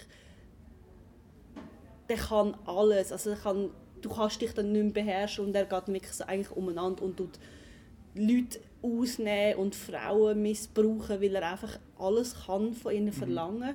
Und er hat eben das auch mit, der, mit der Jessica Jones gemacht, wie man erfährt. Er hat sie auch ähm, vergewaltigt und er hat sie dazu gebracht, dass sie jemanden umgebracht hat. Und es geht dann wirklich darum, der Oberbösewicht, wo, wo eigentlich unstoppbar scheint, dass man den muss halt ähm, ja, stoppen. aufhalten. Genau. Und es ist, es ist wirklich eine, eine coole Serie, weil Jessica Jones ist eine sehr gebrochene Figur. Also sie, ist, sie trinkt immer und sie versucht wirklich das Trauma, das sie erlebt hat, zu unterdrücken. Und ich finde, das macht die Serie eben auch sehr gut, dass sie... Also es gibt viele Geschichten, wo es um Vergewaltigung geht und um Missbrauch. Und es geht bei Jessica Jones eben nicht darum, zu zeigen, was Schlimmes passiert ist, sondern es geht darum, was dann die Leute daraus machen. Also es hat dann so... Es ist eigentlich noch schön, so, es hat so eine Selbsthilfegruppe von Leuten, die den Killgrave getroffen haben. Und die reden dann darüber, wie es war. Und dann hat zum Beispiel einen, der hat einfach müssen dem Killgrave sein Hemd geben Und der kann irgendwie nicht darüber hinwegkommen, obwohl er nur sein Hemd verloren hat. Und ein anderer Mann, der hat ähm, müssen den Killgrave mit dem Auto umeinander fahren, irgendwie eine Woche lang. Und der hat einfach sein Kind müssen an, an den Straßenrand stellen und wegfahren. Und er hat dann eben das Sorgerecht verloren und so. Und, und es ist einfach, es geht dann wirklich nicht darum, ums, um die Grausamkeit zu zeigen, was halt in anderen Stories häufig dann, es wird so ausgeschlachtet, sondern es geht wirklich darum, wie kann man mit einem Trauma weiterleben und wie kann man darüber hinwegkommen. Das ist eigentlich das, was Jessica Jones ausmacht und ich finde das mega toll. Also wirklich ähm, so dass wieder so wieder ins Leben zurückkommen und über, über das hinwegkommen, das ist mega cool. Und es geht halt auch um, um verschiedene Frauenfiguren, also wir haben Jessica Jones und wir haben ihre beste Freundin Trish Walker, die mal ein Fernsehstar war als Kind und es hat noch ähm, Carrie, wie heißt die Carrie Ann Moss, Moss. wo ein, eine Anwältin spielt, die so wirklich skrupellos ist und das ist noch spannend, weil die Figur ist eigentlich als Mann geschrieben worden und dann haben sie Okay. einfach gefunden, macht jetzt eine Frau daraus und sie agiert aber genau gleich wie ein Mann würde, das ist recht spannend. Und also ich finde wirklich, Jessica Jones ist super als Serie und es hat auch wirklich so einen unheimlichen Bösewicht, dass wirklich, ich finde das ist etwas vom Besten im MCU. Das ist so. Ich finde eben, der, ich finde ja, der Typ heißt Killgrave und sie können sich auch nicht lassen, einen Witz über dem seinen Namen zu machen. Ich finde so, was ist Murder Corps schon besetzt gewesen. ich habe sehr geil gefunden. Äh, eben, es ist nicht nur bierernst die ganze Zeit. Es hat auch Platz, Platz für so für mal eine Auflockerung. Ähm, aber eben, ich finde, es, es ist eigentlich eine Superheldenserie in Anführungszeichen, aber es behandelt komplett andere Themen, die von so einer Serie eigentlich überhaupt nicht Genau. erwartest. Und eben Jessica Jones als äh, Alkohol, also als abhängige äh, Privatdetektivin, die ja eigentlich auch noch den Job hat und auch unter dem noch leidet, weil sie ja ganz am Anfang einen Fall in dem Sinne nicht kann lösen kann, wo der Kilgrave auch schuld ist dran. Ähm, Finde ich, find ich extrem eine interessante Figur. Sie ist nicht sympathisch, wirklich. Ja, ja. Es ist eigentlich so ein Anti-Hero halt. Weil du findest so, okay, sie ist ein Held und ich verstehe wieso und so, aber sie ist eigentlich überhaupt nicht sympathisch. Ähm, und in der ersten Staffel kommt ja auch der Luke Cage noch, noch viel vor, was ich noch recht spannend gefunden habe, dass der gerade dort so eingeführt worden ist. Ähm, ich habe aber so, ich habe mit dem Mike Coulter, wo der Luke Cage spielt, so leichtes Beef, wo aus einer ganz anderen aus einer ganz anderen Region kommt. Er hat äh, den Antagonist in Anführungszeichen im Game Halo 5 gespielt und der war mega schlecht gewesen, und darum habe ich so ein bisschen Beef mit dem Schauspieler. ähm, aber als Luke Cage funktioniert er und äh, eben Jessica Jones Season 2 ist erst gerade frisch rausgekommen, Ja. kann, man, kann man nachschauen. Äh, würde ich jetzt aber gerade gerne eigentlich in Luke Cage übergehen. Ähm, ja, ich habe Luke Cage nach der Hälfte aufgehört. weil, ich sage es jetzt mal so, es hat eine Figur, die ich unglaublich cool gefunden habe. Und in der Hälfte von der Staffel ist die dann nicht mehr. Und da finde ich so, okay, ich, kann, ich muss nicht mehr weiter schauen. Weil der, ich habe gefunden, der Luke Cage allein als Figur ist brutal langweilig. Er ist einfach so der, der, der Righteous Man, so, ha, ich muss jetzt da meiner, meiner Community helfen und oh, sowieso und überhaupt. Ich finde, ach, Alter, du mit deinem hohen Pathos ständig, hast mir so auf die Nerven gegangen. ähm, ich verstehe zwar, woher das kommt, das ist alles verständlich, mich hat es einfach hure genervt. Du hast es aber durchgeschaut. Ich habe es ganz geschaut. Ich finde, Luke Cage ist auch eines von diesen Beispielen, wo zeigt, dass eigentlich die Netflix-Serien häufig eigentlich besser würden, weniger als 13 Folgen Mhm. machen, sondern vielleicht 10. ja. Weil es hat dann noch so ein bisschen Längen. Ich habe ich han Luke Cage schon mal cool gefunden, weil es ist, ich habe wirklich gemerkt, ich bin mir das nicht gewöhnt, eine Serie zu schauen, wo alle Leute schwarz Ja. sind. Es hat irgendwie zwei weiße Figuren und das sind Polizisten und der eine davon ist korrupt. das sind alle schwarz. Es spielt Ja. in Harlem. Also der Luke Cage ist ein, auch einer, der durch Experiment Superkräfte bekommt. Er ist einfach sehr stark und unzerstörbar. Es ist bulletproof. Genau. Und also in den Comics hat er dann am Schluss das Kind mit der Jessica Jones, also die kommen zusammen, aber in der Serie ist das jetzt offenbar nicht so. Die sind dann, Das wahrscheinlich in, das finde ich noch spannend, dass in Jessica Jones kommt der Luke Cage mega viel vor. In der Luke Cage-Serie kommt sie aber überhaupt nicht Ja, vor. genau. Was ich mega komisch irgendwie gefunden habe. Obwohl ja so Sachen passieren. Aber ich finde es nicht einmal eine Erwähnung oder so, als wäre es sie nicht gegeben. Das hat mich irgendwie Ja. so ein bisschen irritiert. ja. Ähm, aber eben, ich habe auch gefunden, es ist halt ein komplett schwarzer Cast und das habe ich ziemlich... Es, es ist halt auch authentisch, weil es in Harlem halt ja vor allem schwarze Bevölkerung hat und er, zieht, er, er wie sagt man, er äh, treibt sich halt auch um, vor allem in so, in so Kreis, was ja auch absolut Sinn macht bei seiner Motivation. Und von dem her habe ich es eigentlich auch cool gefunden, aber ich habe gefunden, er als Figur kann einfach keine Serie, so wie er jetzt ist, kann einfach keine ganze Serie tragen. Für mich. ja, also bei ihm ist es auch so, dass, dass die Bösewichte recht wichtig sind. Es Ja. sind eigentlich drei Bösewichte. Es hat äh, Cottonmouth gespielt vom äh, Mahershala Ali. Mahershala Ali, der jetzt einen Oscar bekommen hat für Yay. Moonlight. Ähm, er ist super. Er, Er ist, ist so gut. Er ist so ein Nachtclubbesitzer, der mit ähm, halt so wirklich auch Verbrechen recht hoch ist. Also es ist, äh, es ist noch lustig, er hat in seinem Büro hat er so ein riesiges Bild von Biggie Smalls. Mhm. Und es hat wirklich einmal so, also so ein Bild, wo der Biggie Smalls so eine Krone auf dem Kopf hat und es hat so eine Szene, wo er so vor dem Bild steht und die Krone ist über Ja, seinem genau. Kopf und es sieht recht toll aus. Und es ist, also es ist auch so ein bisschen angelehnt an die Story von Biggie Smalls. Mhm. Also, also hat er ja auch ein bisschen Probleme gehabt mit dem Gesetz und so. Und das ist wirklich eine coole Figur. Und er wird dann halt als Bösewicht dann so verdrängt von anderen Figuren. Es hat dann noch... Ähm, Ja, das seine, die? Schwester Ähm, von Cottonmouth ist auch noch dabei. ja, oder seine Cousine, irgendwas. so eine Verwandte von. Alfred Woodard spielt ähm, so eine Politikerin, die in Harlem auch möchte, so ihre ähm, Fühler ausstrecken und so. Und das ist, als Bösewicht geht das noch. Und dann kommt eben dann nochmal ein Bösewicht, ähm, wo ich den Namen vergessen habe, weil ich ihn so furchtbar gefunden habe. Ich habe einfach verdrängt. Der ist wirklich schlecht. Also, da hat es fast zu viel Bösewicht drin. Ähm, Was das gleiche Problem ist- wie bei Daredevil Season 2. ja, das stimmt. zu Was noch lustig ist, ist, dass in, in Luke Cage ähm, die, es gibt eine Szene, äh, eine Folge, wo, wo als Rückblende ist. All die ähm, ähm, Marvel-Serien arbeiten auch fest mit Rückblenden. Mhm. Und die eine Folge, wo man sieht, wie der Luke Cage seine Kräfte bekommen hat, nämlich durch irgendwelche Experimente im Gefängnis, das ist voll so auf Blaxploitation gemacht. Mhm. Also wirklich so, so mit ähm, also Rückblick sozusagen auf das Co- Comic Luke Cage Mhm. ähm, Kostüm und so mit Gefängniskämpfen und brutal und ausnutzen und weiss nicht was und so. Also es ist so recht deutlich so eine Anspielung auf die 70er Jahre Film und so, die man kennt aus dieser Ecke. Ähm, das ist auch spannend zu schauen.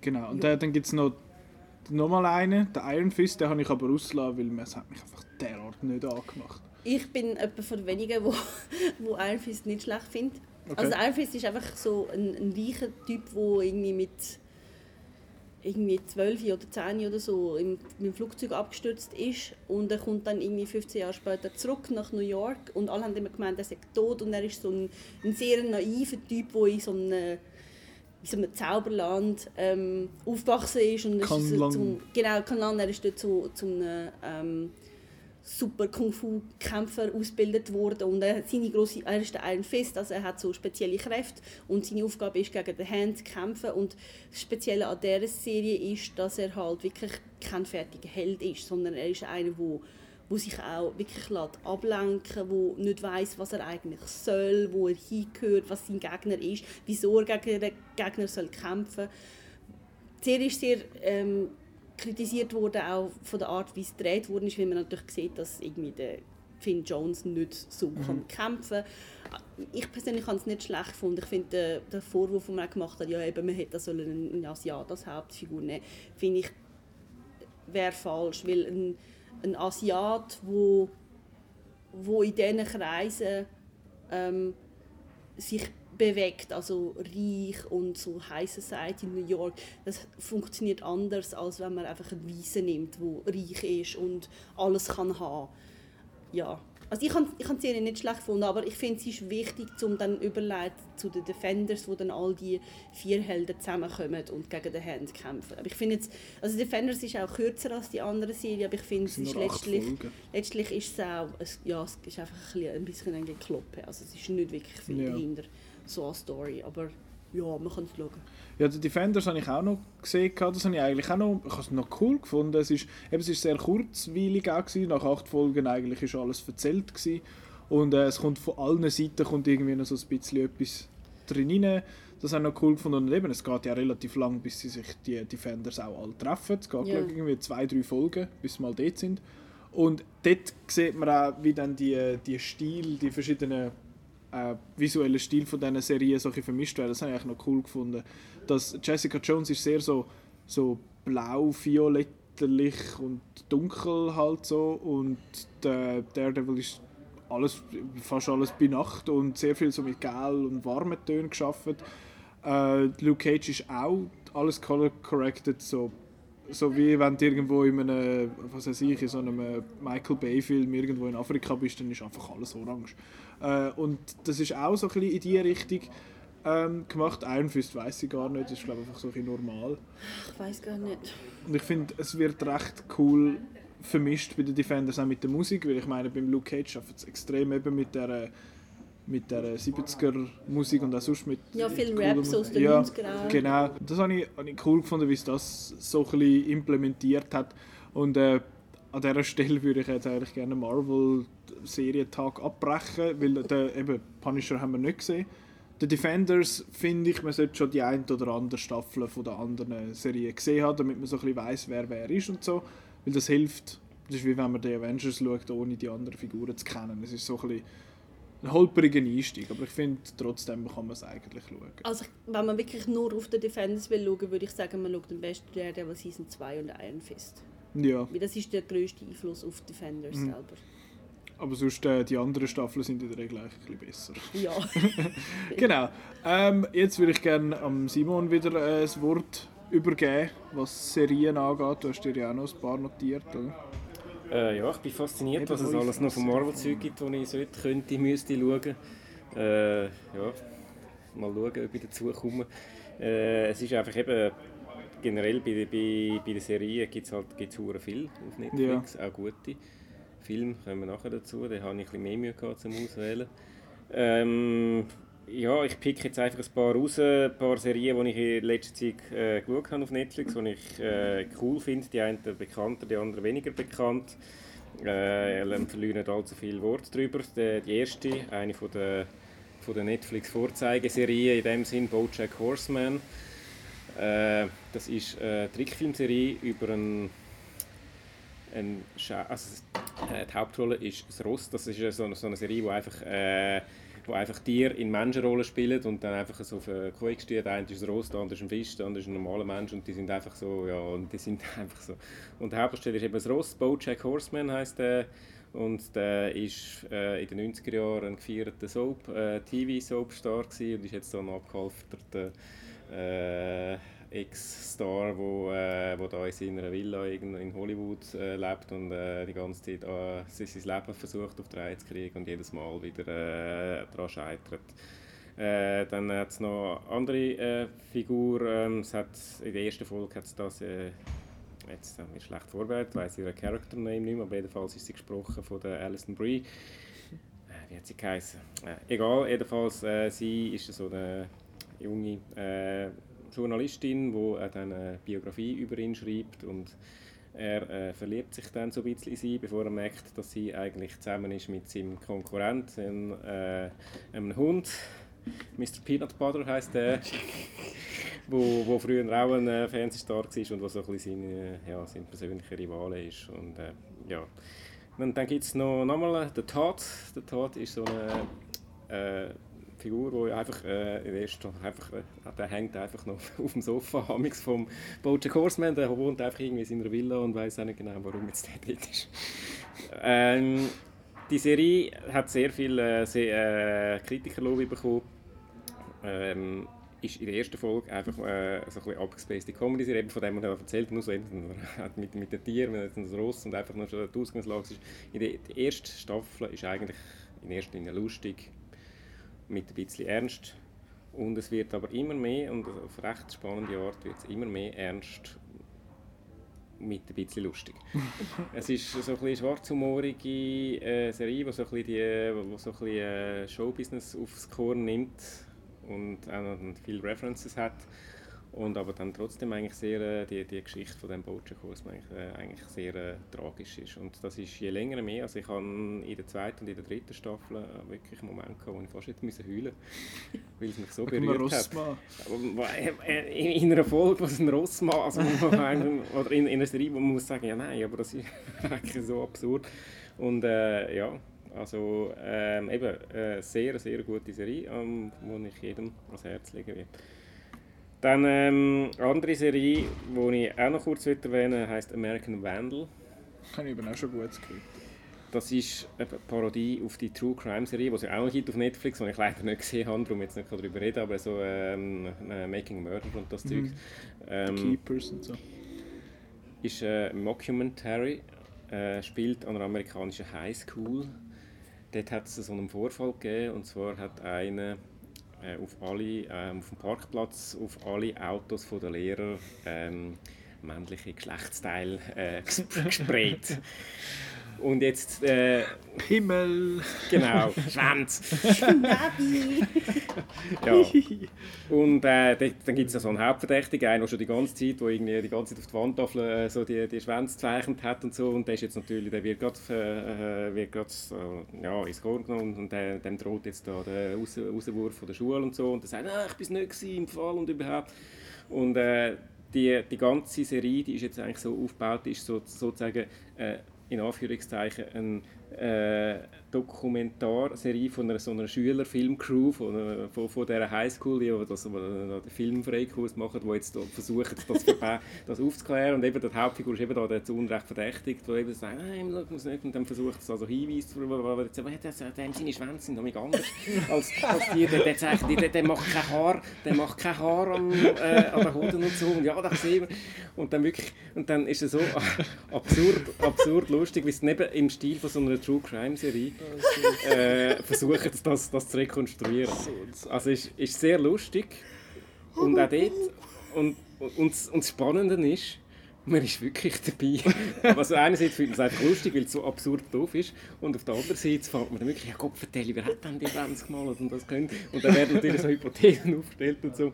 Und ja, und am Schluss wird es dann auch noch ein bisschen, kommt es dann ein bisschen, äh, soll ich sagen, äh, Gehalt über, eben dann, ähm, ich will jetzt nicht allzu viel verraten, aber äh, es wird gegen Schluss dann auch noch doch ein bisschen, äh, es stellt so ein bisschen, dass eben das der ganze Sensationsgierige, wer ist es gewesen und, so, und, ein- und der Medienhype und auch so ein bisschen, und ein bisschen Beziehungen so in der Highschool, wie das so untereinander spielt, ähm, nimmt das so ein bisschen auf und ist eigentlich wirklich eine sehr gute, lustige Serie, die auch, die auch spannend ist auf die absurde Art.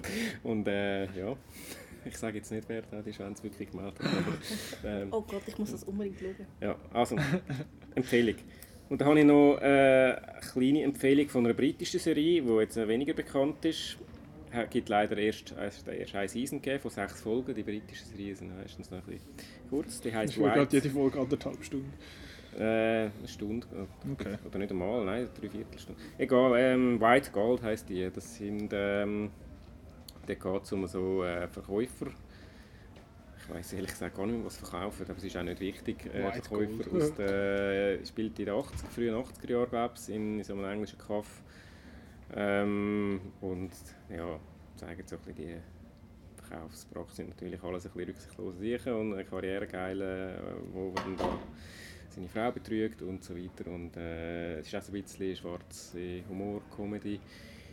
Ähm, ich hätte gerne ein bisschen mehr davon gesehen. Ich hätte gerne, eben, es waren nur sechs Folgen gewesen und ich bin so, so langsam drin, gewesen, was schon wieder aufgehört hat. Das, das habe ich ein bisschen schade gefunden. Das ist so eine äh, Miniseries, in dem Fall ist jetzt fertig, oder geht es allenfalls noch weiter? Ich äh, müsste mich, ich habe mich nicht informiert, ob es weitergeht oder nicht. Ähm, Beim aber, britischen äh, Fernsehen macht man Brit- häufig auch sehr sind- kurze Genau, Seasons. das ist, das ist noch häufig, äh, eben die, die britische, die britische Comedy-BBC-Serie äh, sind ja auch häufig nur so sechs, Ja. sechs Folgen. Das ist jetzt ein Netflix-Original, eben, wie gesagt, Es kommt das Jahr eine neue Staffel. Kommt das Jahr eine neue Staffel, gut, wieder sechs Folgen. Es hat auch wieder, man, man merkt daraus vielleicht ein bisschen, was ich gerne habe. Es ist auch wieder so ein bisschen das Schwarzhumorige, wo dann, aber dann doch noch ein bisschen ernst wird und dann doch noch so ein bisschen im Verlauf der Folge doch noch so ein bisschen, ein bisschen einen Unterbau bekommt. So ein bisschen, äh, es ist nicht einfach nur, es ist nicht einfach nur Klamauk und es ist nicht einfach nur haha Gröl, sondern es, es, ist, es, es steckt noch ein bisschen mehr dahinter. Und, ähm, ja, ich habe mich wieder mal schlecht vorbereitet und weiss darum nicht mehr, wie die Schauspieler heißen, aber ich habe die sehr mögen. Äh, ja, kleiner, kleiner Geheimtipp von mir. Und dann, ja, es gibt noch viele andere, aber aus Zeitgründen würde ich jetzt mal sagen, wir gehen mal weiter zu den Ich Film mir ist noch eine Serie eingefallen, die ich auch gesehen habe auf Netflix, und zwar Uh. 13 Reasons Why. Ja, habe ich auch schon gehört. Und ich Genau. habe das sehr gut gefunden. Also 13 Reasons Why beruht auf einem, auf einem Buch. Und es geht darum, dass äh, eine Schülerin in der Schule hat sich das Leben genommen und dann tauchen da so Kassettchen auf, wo sie, also sie hat 13 Kassettenseiten aufgenommen und jede Kassettenseite entspricht einer Person, die einen Grund ihr gegeben hat, um sich das Leben zu nehmen. Und die geht jetzt das sozusagen, also jemand anderes gibt jetzt das in ihrem Auftrag an die Leute und sie müssen das durchlassen und den Nächsten weitergeben. Und wenn die Reihe ähm, unterbrochen wird, geht es an die Polizei. Und das Spannende ist, dass das Buch ist, spielt in einer Nacht. Dass die Hauptfigur, der Clay, ähm, lässt das weil er ist in verliebt war und er lässt das und geht es dann weiter. Und, und die Serie tut das extrem ausweiten. Also es geht dann wirklich darum, dass jede Folge ist eine von diesen Kassettenseiten und es ist recht happig, wirklich sehr gut umgesetzt. Also es geht um Mobbing, es geht um ähm, Fotos machen und ver weiter ähm, verteilen, es geht um ähm, Vergewaltigung, es geht um Belästigung, ähm, es geht um Lehrer, die wo, nicht das machen, was sie sollten. Und es ist, ich finde es eine sehr gute Serie. Sie hat auch recht so ein bisschen, ähm, auch äh, Kritik bekommen, weil es offenbar Leute gegeben hat, die sich wirklich das Leben genommen haben in Amerika. Aber ich finde, es ist, es ist eine sehr spannend umgesetzte Serie. Es ist auch von den Bildern her sehr schön umgesetzt, hat coole Schauspieler. Ich finde, es ist auch wirklich eine sehr schöne Ausweitung vom Buch. Das ist jetzt auch ein Beispiel, wo das Buch deutlich schlechter ist als dann die Adaption. Ähm, ähm, die Hauptfigur, der Delminette, macht das wirklich super so als Fokus von dieser sozusagen auf, von dem Aufrollen, was ihr alles passiert ist. Und das Spannende ist eben auch, man sieht dann in der letzten Folge auch, ähm, wie sie sich das Leben nimmt. Und das ist wirklich eine Szene, man möchte gar nicht anschauen. Also es tut richtig weh und man findet dann auch wirklich so... Also ich, ich habe wirklich gefunden, man, man tut nicht irgendwie glorifizieren, was sie macht, sondern mich hat sie recht aufgeregt. Ist, man, man schaut das und findet so, wenn du nur einer Person würdest sagen, wie du dich fühlst, dann hätte man es können machen. Und das ist wirklich, das ist das Spannende von der Geschichte, dass es, es sind die kleinen Sachen, wo sich alles aufhäuft. Und wenn sich nur eine Person anders verhalten hätte, wäre es vielleicht anders rausgekommen. Und spannend ist auch, dass es jetzt eine Fortsetzung gibt, also eine zweite Season, wo das Buch dann nicht mehr abdeckt und man weiß überhaupt nicht, was jetzt da kommt. Und ich vermute eben, dass es in der zweiten Season ein, ein School-Shooting gibt und darum mhm. habe ich das Gefühl, es wird jetzt ein bisschen später gebracht, wegen dem Fall da in der Parkland, Parkland School da. Ja, aber es ist wirklich, also ich finde, es ist eine Serie, wo man es, es, sie tut weh zum Schauen, es ist wirklich heftig, aber ist, es ist absolut sehenswert. Das ist genau, ich habe die erste Folge geschaut. Ich habe sie sehr gut gefunden, die erste Folge. Und ich fand auch die, die Struktur, ich habe gerne, wenn es so eine Struktur hat. Jetzt Struktur, jede Folge ist ein Bändchen, das hat mich auch irgendwie gerade angesprochen. Grund, warum ich nicht weitergeschaut habe, ist genau das gewesen, weil ich, ich habe schon ein bisschen gewusst, ich habe gelesen darüber und so gewusst, das wird hure heftig und das wird mir wahrscheinlich nachgehen und äh, ich habe irgendwie keine Lust gehabt, das auf mich zu nehmen. ganz einfach das, obwohl ich, äh, obwohl ich eigentlich alles super gefunden habe. Also es ist, ich, ich bin gerade dabei gewesen und äh, ja, vielleicht hole ich es nochmal nach, aber eben, je länger und dann, oh nein, und, äh, und wenn, man, wenn man im Voraus schon weiss, dass einem das dann so ein bisschen, äh, ja, halt eben wie näher es einem geht, eben wie heftig das ist und wie weh das es tut. Und dann ja, dann tut man doch lieber etwas, was ein bisschen weniger, ein bisschen weniger äh, schwer ist. Also es ist Aber sicher nicht eine Serie, die man irgendwie am Stück kann schauen kann. Ich kann wirklich müssen so jede Folge, jeden Tag eine Folge, mhm. weil irgendwie mehr wird dann auch so ein bisschen sehr anstrengend. äh, dann möchte ich noch schnell zwei kleine erwähnen, die ein bisschen äh, leichtherziger äh, unterwegs sind als, als das. Und das eine ist eine Anime-Serie von Netflix produziert, die heißt Ajin Demi-Human. Äh, und es ist nicht eine Anime-Serie, wie man sie so kennt, Anime im Sinne von zeichnet, so Studio Ghibli-mäßiges Zeug, sondern es ist äh, animiert und auch teilweise mit so 3D-Sachen und so. Das, das Teil ist am Anfang ein bisschen irritierend, habe ich gefunden, weil ich bin mir halt so die ganze 80er, 90er Anime gewöhnt und dann ist das so ein, ein, ein Fremdkörper halt.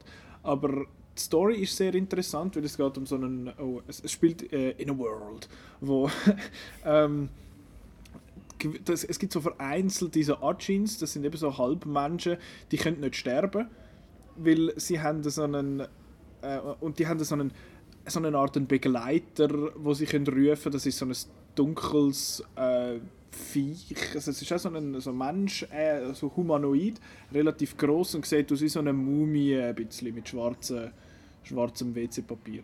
Ähm, und die können sie quasi aufbeschwören und quasi denen auch Befehl geben, so hey, bring den um und so. Ähm, und die Regierung selbstverständlich sammelt die Leute ein und ähm, missbraucht die eigentlich für äh, irgendwelche Experimente, selbstverständlich irgendwie fürs Militär oder was weiß ich. Und es spielt in Japan und eben es geht um so einen Bub, der von einem, glaub, von so einem kleinen Van angefahren wird und dann merkt, dass er gar nicht, dass er nicht tot ist und er findet, ah scheiße, ich bin so ein, so ein Ajin und die sind auch sehr, äh, die sind nicht sehr hoch angeschaut in der Welt, die werden so ein bisschen verachtet und so, die sind komisch und so. Und dann geht es halt auch so ein bisschen darum, wie er sich mit dem Ganzen umschlägt und lernt dann aber auch noch andere kennen, die so sind. Und so der, der Hauptbösewicht ist auch so ein, so ein Ajin und der ist unglaublich cool. Er ist so ein Typ mit so einem, mit so einem wie heissen da die, die Hüte, die so ganz kleine Dings haben, so ganz ein kleines Dächli und dann so oben drüber klappt. Da, da, da, ich weiß nicht, wie es heißt, so, so Beret-ähnlich, aber so die Dinger halt. Schon gleich. Das ist sehr, es ist sehr, äh, sehr zeichnend für seine Figur, das ganze Outfit. Und der hat das Ganze schon, er ist eher ein älterer Mann, aber hat das ganze Ajin-Dasein schon ziemlich perfektioniert und so und sammelt dann die so ein bisschen zusammen, um quasi gegen die Regierung äh, vorgehen, aber in halt sehr brutaler Art, wie einfach eine Bank in die Luft sprengen oder so. Und der ist dann so ein bisschen hin und her äh, gerissen zwischen den beiden Seiten. Und ich finde es eigentlich noch recht spannend. Es ist eine recht coole, recht eine coole Prämisse halt und funktioniert auch gut. Es gibt zwei Staffeln mittlerweile, aber erst nur die erste gesehen bisher. Äh, und für, wenn, man, wenn man sich auf so Anime-Sachen kann einladen kann, dann, ist, das, ist das eigentlich noch recht empfehlenswert, finde ich. Und das andere ist schnell erzählt, das ist Cooked, heißt es. Und das ist eine Miniseries, die hat nur vier Folgen, die gehen glaube alle, glaub, glaub, alle Stunde oder 50 Minuten. Und es geht einfach um, um, ums Kochen. Es ist, nicht, es ist nicht eine Kochshow in dem Sinn, sondern mehr so um unsere Art, wie wir mit Essen umgehen und so. Und es ist auch nach, die vier Folgen sind nach den vier Elementen eingeteilt, also Luft, Wasser, äh, Erde und Feuer. Und dann äh, beim Feuer geht es zum Beispiel darum, dass äh, einerseits irgendwie South Carolina Barbecue, was da, oder was weiß ich, irgend eins von denen, wo das ganze Ferkel halt, oder eine ganze, was weiß ich, ganze Kuh äh, zwei Tage lang irgendwie auf dem Grill und so Zeug, oder um irgendwelche Kulturen in, glaube in Südamerika oder so, wo mit, mit so, mit äh, Feuer, quasi mit Rottigen eigentlich Tiere zum Boden auslocken und die dann essen und so Zeug und mit Luft halt äh, wie etwas völlig anderes dann, wie man mit wie, wie Brot eigentlich gemacht wird und so. Es ist, es ist recht interessant, ziemlich informativ und extrem schön gefilmt. Es hat halt viel so, nicht einfach nur so, oh, schau mal das feine Essen, sondern auch wirklich schön gemacht und, und ziemlich informativ halt, wie wir so mit dem wie wir mit dem Essen umgehen und wie, wie, wie Essen so ein bisschen bei uns als Teil von der Kultur funktioniert und nicht nur bei uns, sondern auch eben in, im südamerikanischen Raum oder irgendwo im, äh, im Nahen Osten, wo es noch den Dorfbäcker gibt und so Zeug. Das habe ich wirklich, wirklich recht spannend gefunden und äh, sehr empfohlen, was man isst. was wir alle machen. Ähm, dann würde ich gerne von der Serie weg. Dann gehen wir noch schnell zu den Spielfilmen. Da habe ich jetzt nur einen dabei, aber ich möchte eigentlich zuerst gerne am Simon das Wort übergeben. Er hat ein paar sich notiert. Du hast ja, glaube ich, kein Petra, oder? Nein. Nicht?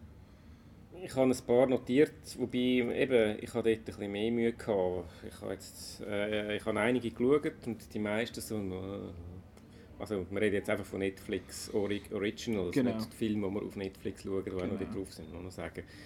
Und ähm, eben der, der mit Abstand beste haben wir letzte Woche besprochen, vorletzte Woche besprochen, äh, Annihilation, über den, auf den gehe ich jetzt noch nicht drauf ein. Das ist wahrscheinlich der beste, beste Netflix Original Spielfilm, den ich bis jetzt gesehen habe. Ähm, ich weiß jetzt gar nicht, wo ich anfangen soll. Einen habe ich letztes Mal auch schon kurz erwähnt, der heißt Stupid and Child Chester. Das ist äh, das Biopic von ähm, Doug Kenny. Der ist seines Zeichens äh, Comedy äh, Komödiant äh, von, aus in den, in den Ende 70er, 80er Jahren, der unter anderem äh, Film Animal House äh, dahinter gestanden ist. Äh, wie gesagt, ich habe letzte Woche erst erwähnt, oder vorletzte Woche, darum tue ich jetzt da nicht mehr drauf, äh, eingehen. Das war wahrscheinlich der beste, den ich jetzt mal abgesehen von Annihilation noch gesehen habe. Und sonst hat es ein paar, die ganz okay sind. Der eine ist der Meyerowitz Stories. Der ist letztes Jahr in Cannes gelaufen und wahrscheinlich für eine längere Zeit der einzige, der in Cannes, zumindest im Wettbewerb, äh, gelaufen sein wird, zusammen mit Oksha. Äh, können vielleicht nachher noch kurz darüber Meyerowitz Stories ist von Noah Baumbach, der äh, ja schon ein paar äh, bekannte Filme gemacht hat, Francis H. zum Beispiel, so eine Familiendramödie mit dem Adam Sandler. ähm, wieder mal der Adam Sandler in einer, in einer also ernsten Rolle und mit, mit lustigen Elementen. Ben Stiller ist auch dabei und Dustin Hoffman. Ähm, ja, ist es so wie man, wie von so einer Familie, von so, so einer typischen dysfunktionalen Familie Komödie-Drama. Wie man es jetzt schon ein paar Mal gesehen hat, jetzt nicht, nicht weltbewegend, aber doch recht gut, gute Dialoge, eben gute Schauspieler. Sandler ähm, habe ich gut gefunden. Ich bin nicht der grösste Fan von ihm, aber äh, er hat immer wieder Ausschlenker, die ihn dann doch wieder cool finden. Da ist jetzt wieder einer davon. Ähm, ja, äh, ein, ein guter Film ein guter Film. Ein, nicht ein Film, den man unbedingt muss sehen muss, weil man sonst etwas verpasst, aber wenn man, wenn man so das Genre gerne hat, sicher einen, ein, ein guter Film von einem guten, einem guten Regisseur. Dann, äh, wenn man gerne hat, die Office, und zwar das englische Office, äh, da hat ja es gibt ja ein englisches Office, ein amerikanisches und ein deutsches mit dem Stromberg und dann wahrscheinlich auch noch ein paar andere, die ich nicht kenne. Und Englisch ist auch das Original von Ricky Gervais. Ähm, damals, das war auch schon irgendwie 2000 und weiß auch nicht, drei oder so gewesen. und der hat jetzt, das ist nach zwei Staffeln fertig, auch so kurze, zwei sechs Folgen Staffeln. Und da hat jetzt noch einen Film gemacht, David Brand Live on the Road heißt. David Brand ist die Hauptfigur von der, von der Office. und äh, der ist jetzt also vielleicht noch Hintergrund. Äh, die Office, dort ist es darum gegangen, er ist so ein Chef eben in, in diesem Büro und äh, er findet sich selber der geilste und äh, und äh, ist aber eigentlich, eigentlich hassen dann alle, weil er einfach so, so absolut unmöglich ist. So eine, so eine Fremdschäm-Serie, wo man denkt, nein, nein, bitte, bitte nicht, ich mache jetzt das. Das kann ich nicht schauen, so. Ich auch nicht. ja, es ist, so, es ist halt so von dieser, von dieser Kategorie, man, man, man, muss einfach anschauen, wenn man eigentlich nicht will. ähm, aber es ist, halt eben, es, ist, es ist vom Konzept her, eben, es ist ja dann äh, die, ähm, kopiert worden vom, vom amerikanischen, die, wo, da 1000 Staffeln gemacht haben, äh, mit dem Steve Und der John, John Krasinski mitgespielt hat. John Krasinski, genau, haben wir gerade wieder, äh, haben wir gerade wieder die Connection. Jedenfalls, ähm, das ist das Original gewesen. und eben, er ist jetzt, er ist jetzt nicht mehr in diesem Büro, es, es hat ihn dort aufgehört, dass er dann da seinen Job verloren hat und so und ist dann am Schluss doch noch ein bisschen, ist dann doch noch ein bisschen menschlich geworden. Und jetzt, ähm, jetzt ist er eben live on the road. Jetzt hat er, hat er das Gefühl, er sei ein Rockmusiker. Also er ist jetzt da ist mit seiner Band am Umtouren und sie finden auch alle einen Vollidiot. Und er ist jetzt da so, hey, ja, ich bin so on the road und so. Ja, also für wer, wer die Office cool gefunden hat, ist das noch ein kleines äh, schönes Happy für zwischendurch. Das ist jetzt kein Überfilm, also äh, und wenn man den Office nicht kennt, dann schaut man gescheiter zuerst das. Aber ähm, habe ich jetzt auch noch ganz, ganz lässig gefunden.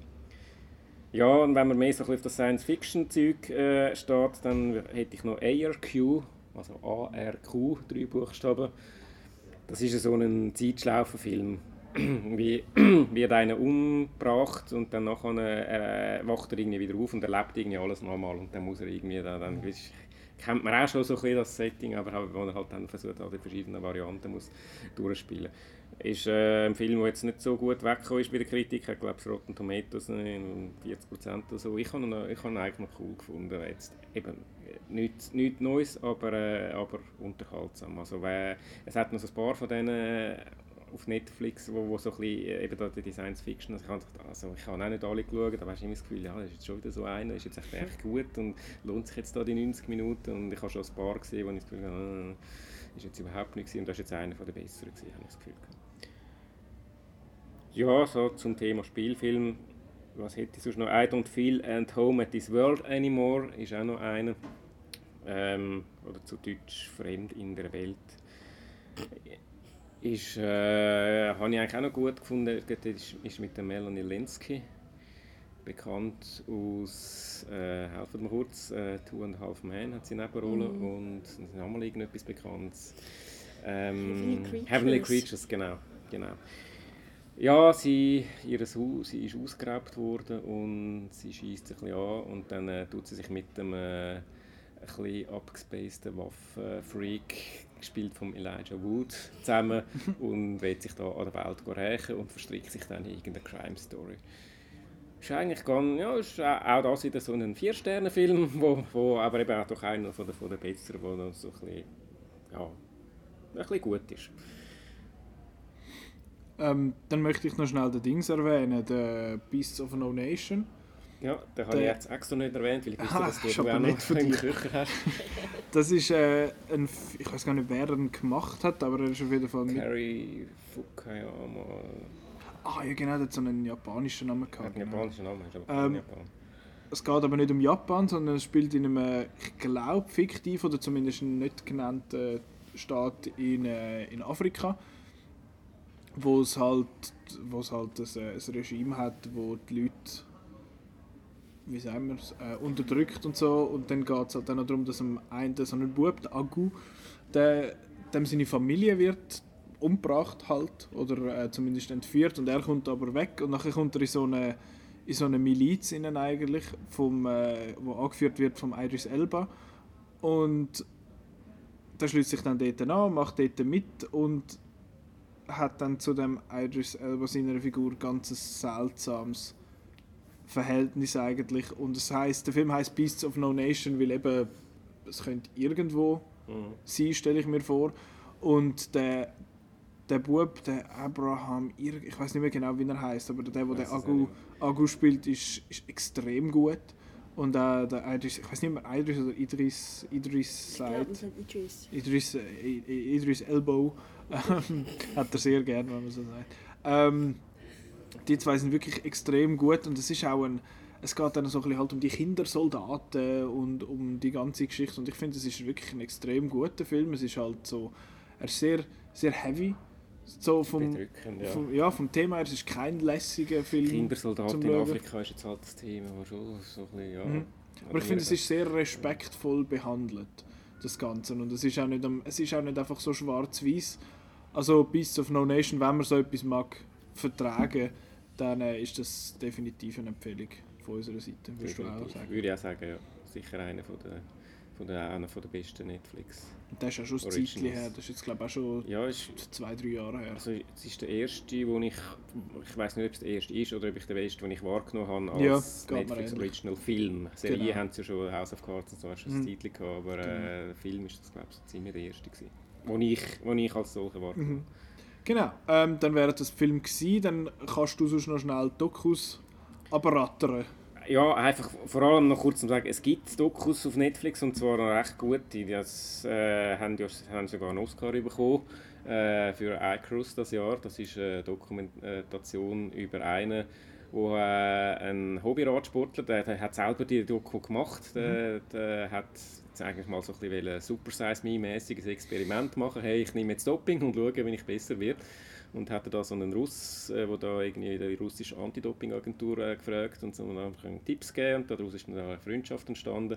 Und dann ist der Russ, der, ähm, ich weiß jetzt auch nicht mehr Namen nicht aber der ist, der ist dann plötzlich irgendwie zur zentralen Figur in dieser ganzen äh, russischen Doping-Affäre, wo dann äh, wurde, wo dann dazu geführt hat, dass die Russen 2016 nicht haben dürfen Olympia und dann doch wieder haben dürfen und ein riesen Zeug war. Und ähm, und jetzt auch 2018 auch wieder ist auch so ein, also und der ist die Zentrale, er ist sozusagen ein Kronzeug von der, von der Justiz geworden und hat sich dann da so Zeugenschutzprogramm und alles mögliche.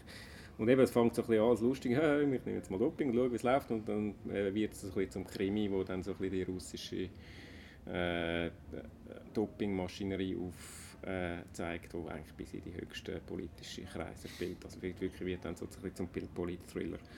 Eine andere Doku, die auch sehr gut ist, die ist glaube letztes Jahr für den Oscar nominiert, ich glaube nur nominiert gewesen, bin nicht sicher. Ähm, 13th heißt der. Das ist ein Film, wo so ein bisschen die, der Kampf gegen Drogen also von, äh, in Amerika seit, äh, wo seit den 60er Jahren oder, oder dann, oder dann sehr stark unter Reagan verknüpft mit, der, mit dem Rassismus in den USA, wo eigentlich zeigt, dass der Kampf gegen Drogen eigentlich ein überspitzt gesagt ein Kampf gegen Schwarze war. Auch sehr eindrücklich und ähm, ja, würde ich auf jeden Fall empfehlen. Das ist von den Dings von der Ava DuVernay. Genau, wo DuVernay. Selma gemacht hat unter Genau. anderem. Und Wrinkle in Time, der bei uns nicht ins Kino kommt, weil er anscheinend kacke ist. Können wir nicht beurteilen. genau. Ähm, es gibt noch einen anderen Doku, Jim and Andy, da geht es über äh, den Jim Carrey, der im Jahr 1999 in Man on the Moon den Andy Kauf Kaufman gespielt hat, ein äh, amerikanischer Komiker, und wo zeigt, wie der Jim Carrey damals selber in dieser Rolle versunken ist und äh, dann irgendwie dann nicht mehr so zwischen Realität und äh, also es ist offenbar äh, der Dreh selber ist, äh, ist auch, so, auch schon so äh, eine ziemlich surreale Angelegenheit gewesen. Äh, ich bin ein großer Fan von Man on the Moon, finde ich einen, einen brillanten Film und äh, nur schon wegen dem habe ich die Doku natürlich sehr interessant gefunden zum Schauen. Ähm, aufgeschrieben haben wir auch noch Amanda Knox. Mhm. das äh, Doku über äh, da, den Mordfall Amanda Knox, wo auch äh, eigentlich alle, also sie selber auch ähm, dort äh, interviewt und eigentlich alle Involvierten damals. Mm, was ich noch gut gemacht gefunden habe, weil er ist, er zeigt auch so ein bisschen da den, den, den Medienhype auf, der da entstanden ist und, und er nimmt nicht einseitig Partei pro oder contra. Und, und, und geht doch auch noch so ein bisschen auf die Menschen ein, und trotz, obwohl es ein Sensationshype-Thema ist, was wahrscheinlich auch der Grund war, warum ich es geschaut habe, sind wir ehrlich, aber trotzdem irgendwie, es ist noch relativ differenziert und, und äh, zurückhaltend inszeniert. Mhm. Hat, mir auch noch, hat mir auch noch gut gedacht. Ja, also eben Dokus, es gibt, es gibt noch viel mehr, es gibt Unmengen von Dokus auf Netflix. Also der White Helmets ist ja glaube ich noch einer, der auch nominiert war für den Oscar vor zwei Genau, habe ich nicht gesehen. Und, ähm, aber äh, dort, lohnt sich, also ich habe das Gefühl, die Chancen beim Doku können fast noch grösser sein, dass er gut ist, als bei einem Spielfilm Mhm. äh, Netflix. Es ist einfach eine Behauptung ohne, ohne äh, Grundlage, aber irgendwie, äh, das ist so eine Nische, die sie, die sie da gefunden haben, Ja, so, die das gut ist- funktioniert. Das ist so eine und Comedy Specials ist ja die andere, wo sie ja jensten ja. Komiker, allen amerikanischen vor allem und britischen Komiker irgendwelche äh, Specials finanzieren, eben dann Ricky Gervais und äh, äh, Craig Ferguson und äh, der Aziz Ansari und Kumail Nanjiani. All die ganzen, die haben glaube alle so eins, aber auch so ein bisschen obskurere äh, Leute, Genau, die ein paar davon glaube ziemlich lustig sind, wo ich jetzt muss sagen, ich habe es selber nicht gesehen. Ich habe nur einmal das vom Aziz Ansari geschaut und irgendwie äh, mäßig lustig gefunden, weil ich ihn einfach nicht so nicht wahnsinnig Finde ihn lustig finde. So lustig. Einfach so halt, wie er ist. Und der Dings habe ich immer noch geschaut. Ich finde, Craig Ferguson habe ich eigentlich als Host von der Late Late Show, ist glaube ich, äh, noch recht cool gefunden. So ein bisschen ein, ein, Smooth Talker, halt so ein bisschen, eigentlich noch witzig. Aber das ist Comedy Special, ist auch nicht so mies gewesen. Und der, der oh, wie heißt er? Ka fuck, der, der, der Brit, der so komisch lacht. Jimmy... Er heißt eben nicht Jimmy Carter. er heißt Ja. anders. Das ist ganz, ganz ein komisch und der, der hat mir auch überhaupt nicht, der hat mir überhaupt nicht gefallen. Aber ich suche es jetzt gerade und ich finde natürlich jetzt nicht, weil die scheiß Liste da. Judah Friedlander heißt der. Das Ja, ja, doch, der ist... ist so Irgendeine ein Serie hat der mit, ja, ja, irgendeine Serie hat der mitgespielt, die ich gesehen habe, aber Genau. ich weiß nicht mehr in welcher. Und der ist, das ist anscheinend sehr lustig. Habe ich selber nicht gesehen, aber habe ich schon gehört. Davon ist extrem lustig. Aber eben, das ist also, wenn man so Dokus äh, und Comedy-Specials lustig findet, oder die amerikanische Komödie, die, die amerikanische Komik vor allem, dann findet man auf Netflix eigentlich immer etwas. Äh, ich glaube, jetzt haben wir es mit dem, mit dem ganzen Netflix-Geschwafel. Jetzt gehen wir noch schnell über äh, wieder ins Kino, weg von, die Hai, wieder ins Kino, was nächste Woche rauskommt. Ähm, in der nächsten Kinowoche ist so ein bisschen, ein, äh, wie sagen wir, so ein Toronto, die, ganzen Toronto-Sachen kommen jetzt bei uns raus. Äh, Breathe kommt raus, das ist äh, das Regiedebüt von Andy Serkis, ist mit dem Andrew Garfield und es geht um ein, es ist so ein Drama über so einen Lebemann, wo, äh, mit, wo, wo Kinderlähmung hat und dann so, ja, das ist einer, wo, wenn man den Trailer schaut, dann hat man den ganzen Film schon gesehen. Das ist einer von denen. Dann äh, Stronger kommt raus, das ist ein Drama über so ein, äh, über ein Terroropfer vom äh, Boston Marathon, ist mit dem Jake Gyllenhaal. Der und Brief sind beide am ZFF gelaufen. Ähm, ja, ich habe Stronger habe ich gesehen, der ist so ein bisschen, so ein bisschen ja, willst du jetzt nicht unbedingt am 9 Uhr am Morgen in einer PV gesehen. Ähm, aber der ist auch so, so noch gut. Ähm, und dann der letzte, den ich noch möchte erwähnen, ist Lady Bird. Wo, das ist eine Coming-of-Age-Komödie, die für vier Oscars nominiert worden ist und über die haben wir über Lady Bird haben wir schon geschwätzt in unserer Oscars und Oscar Predictions Episode. Die kann man, äh, kann man noch gut anhören. Also ich habe Lady Bird recht gut gefunden. Es ist 90 Minuten, tipptopp. Sehr lustig und heartfelt und der Timothée Chalamet ist auch dabei und der ist Schalalalala. Ist das äh, der Nachfolger vom Shamalama Ding Dong? Das hat er sicher sehr gern, wenn man ihm so sagt. Timothy Chalamet übrigens auch dabei bei Hostiles für etwa Der ist überall. 10 Minuten. Ähm, ja, hella tight, wie er bei Lady Bird sagt. das ist so eine geile Figur bei Lady Bird. Ähm, nächste Woche wird es wieder ein bisschen wird's blockbusterig, weil in 10 Tagen kommt Avengers Infinity War raus. Ich Kannst bin... du noch schlafen? Äh, nein. oh mein Ich Gott. schon. Ich bin mitten im, äh, in meinem MCU Rewatch. Ich bin mittlerweile bei Age of Ultron angekommen und äh, muss bis nächste Woche noch alle schauen, weil nächste Woche ranken wir die Marvel Cinematic Universe Film. Wir machen so eine coole All Marvel Movies ranked, so eine coole Buzzfeed Headline. Ähm, genau, da wirst wahrscheinlich dann du auch dabei sein, Petra, nehme ich jetzt mal schwer an. Ich bin alle eben, wie gesagt, nochmal am schauen, um gerade schön immer können die Rangliste nachführen ähm, ich hoffe, der Marco macht auch mit, weil er hat sicher eine interessante Liste, die anders ist als unsere. Mhm. Ähm, genau, das erwartet uns nächste Woche und die Woche darauf reden wir dann über Infinity War, weil das ist sicher genug Stoff für äh, eine ganze Folge. Ähm, ja, und jetzt danke fürs Zuhören.